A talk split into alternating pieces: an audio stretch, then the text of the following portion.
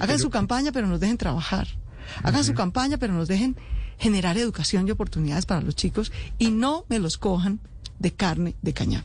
Sí, alcaldesa, pero oyéndola usted hablar otra vez sobre Petro y Bolívar, eso quiere decir, y ratificándose como se está ratificando, que usted no va a rectificar como se lo ha pedido Petro y la Colombia humana. No es que los que tienen que rectificar son los políticos en campaña, Felipe. Los que tienen que rectificar son los que salen a radicalizar, polarizar, incendiar, estigmatizar a su contrincante. Yo sí les ruego, por favor, que rectifiquen. Si después de cuatro fallecidos en Bogotá no rectifican, entonces ¿cuándo van a rectificar? Y cada quien es muy bueno para pedirle al otro que cambie. Yo estoy de acuerdo con la Colombia humana y el petrismo que le exige al uribismo que no tilde a todos los jóvenes de terroristas que no clame por represión cuando lo que hay es un problema social, que necesita una respuesta social. Yo estoy de acuerdo en eso, pero también los invito a que se miren la viga en el ojo propio. La viga en el ojo propio. Es que cuando ellos señalan a toda la policía asesina y le dicen a los jóvenes que lo que tienen que hacer es dotarse para irse a confrontar con la policía asesina todos los días, pues hay unos que se radicalizan y terminan haciéndolo. Y no solamente van con casquito, van con casquito y bomba molotov. Van con casquito y machete. ¿Eso en qué termina? En muertos, en heridos. ¿Y era esa intención? No, seguramente esa no era la intención. Pero uno no puede ser ciego, sordo y mudo ante los hechos. Seguramente la intención de la policía cuando salió ayer era evitar que destruyeran a punta de pedreas unos carros y unas casas. Ah, pero terminó agrediendo a varios muchachos y hiriendo a varios periodistas. Entonces uno no puede ser ciego y sordo. Inmediatamente lo retiramos, lo sancionamos y van a ir a un proceso disciplinario porque esa no es la manera de actuar. Pero también, también le hago un llamado al petrismo, porque es que ha sido una sucesión de hechos. Esto lleva dos meses, ¿no? Entonces resulta que hace más de un mes empezaron con la dotación de los casquitos, aparentemente, digamos, algo inofensiva. Inofensiva. Luego una otra concejal de esa misma organización política un día salió a decir que el ESMAD había asesinado a un señor. El señor está vivo. Otro día salió a decir que las ambulancias de Bogotá no cargaban heridos, sino armas. Solo en una noche nos vandalizaron tres ambulancias por cuenta de esa mentira. Luego, la semana pasada en Usme, otro dirigente local de esa misma organización política sale y dice en un audio que ustedes mismos mm, pasaron mm. aquí. No, oiga, usted en Usme está muy tranquilo. ¿Cómo así que no nos hemos dado pues en la jeta con la policía?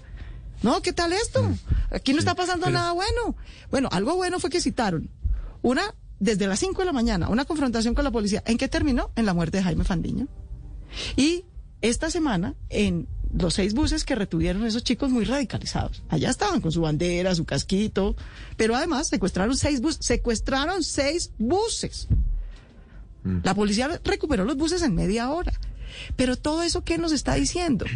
Que tanto va al cántaro al agua, el concejal, luego el senador, luego el dirigente, luego el dedil, luego en la misma dirección, hasta que eso termina radicalizando.